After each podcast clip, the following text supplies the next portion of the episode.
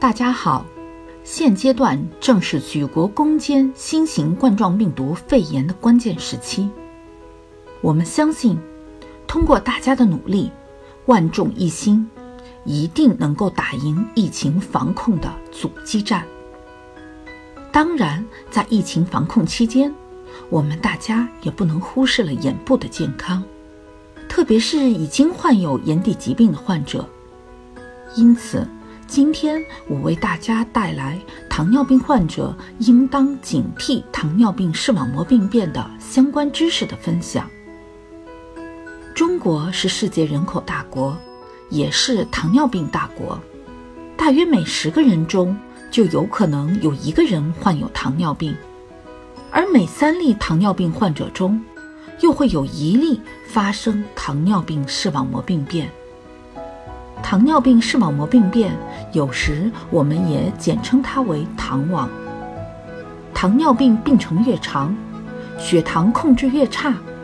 同时如果还伴有高血压、高血脂，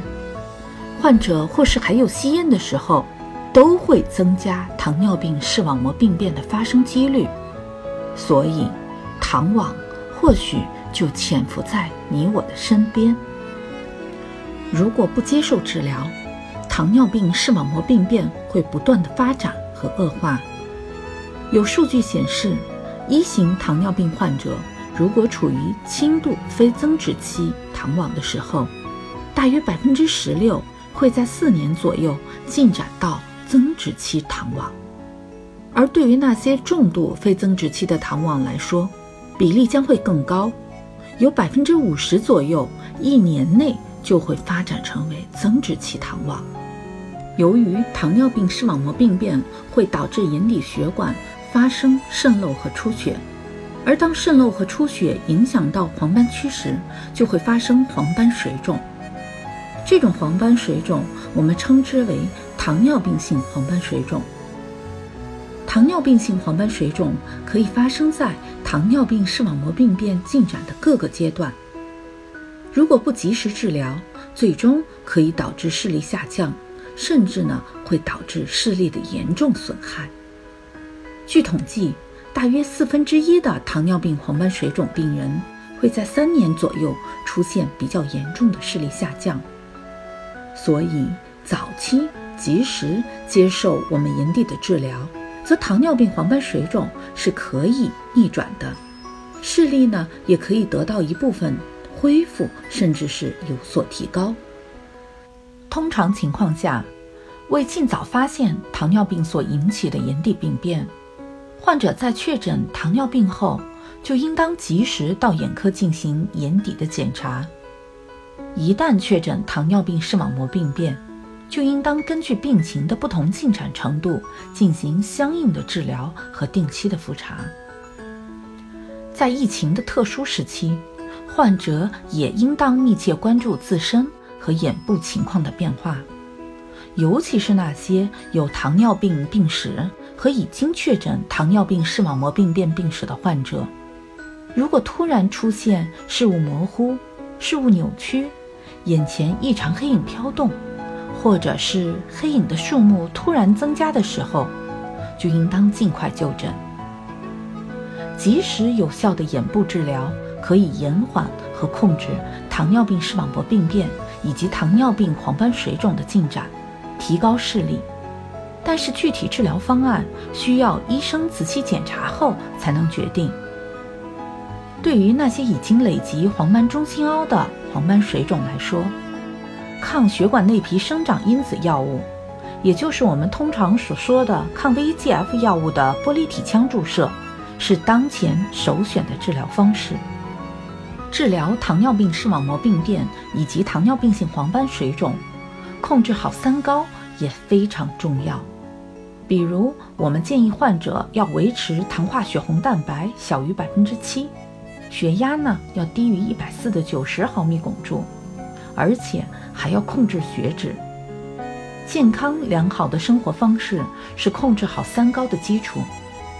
清淡饮食、适量运动、戒烟。这些都有利于控制好三高。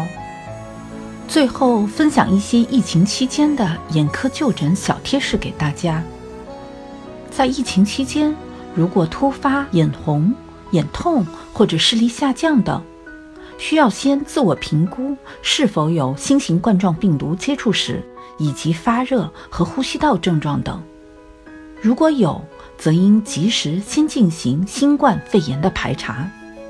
然后需在自我防护好的前提下再去眼科就诊，并如实和医师进行沟通。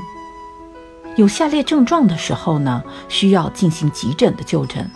比如二十四小时之内发生了视力的严重下降，或者是剧烈的眼部疼痛。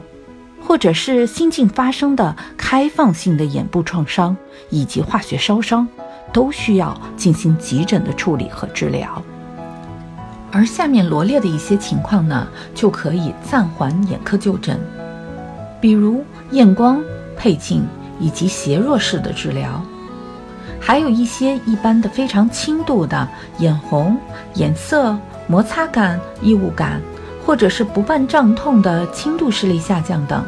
都可以先在附近的药店先购买相应的药物缓解症状。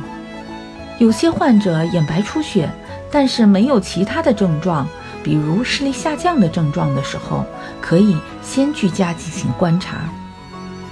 有些老年人已经有很长的时间的无痛性的视力下降了。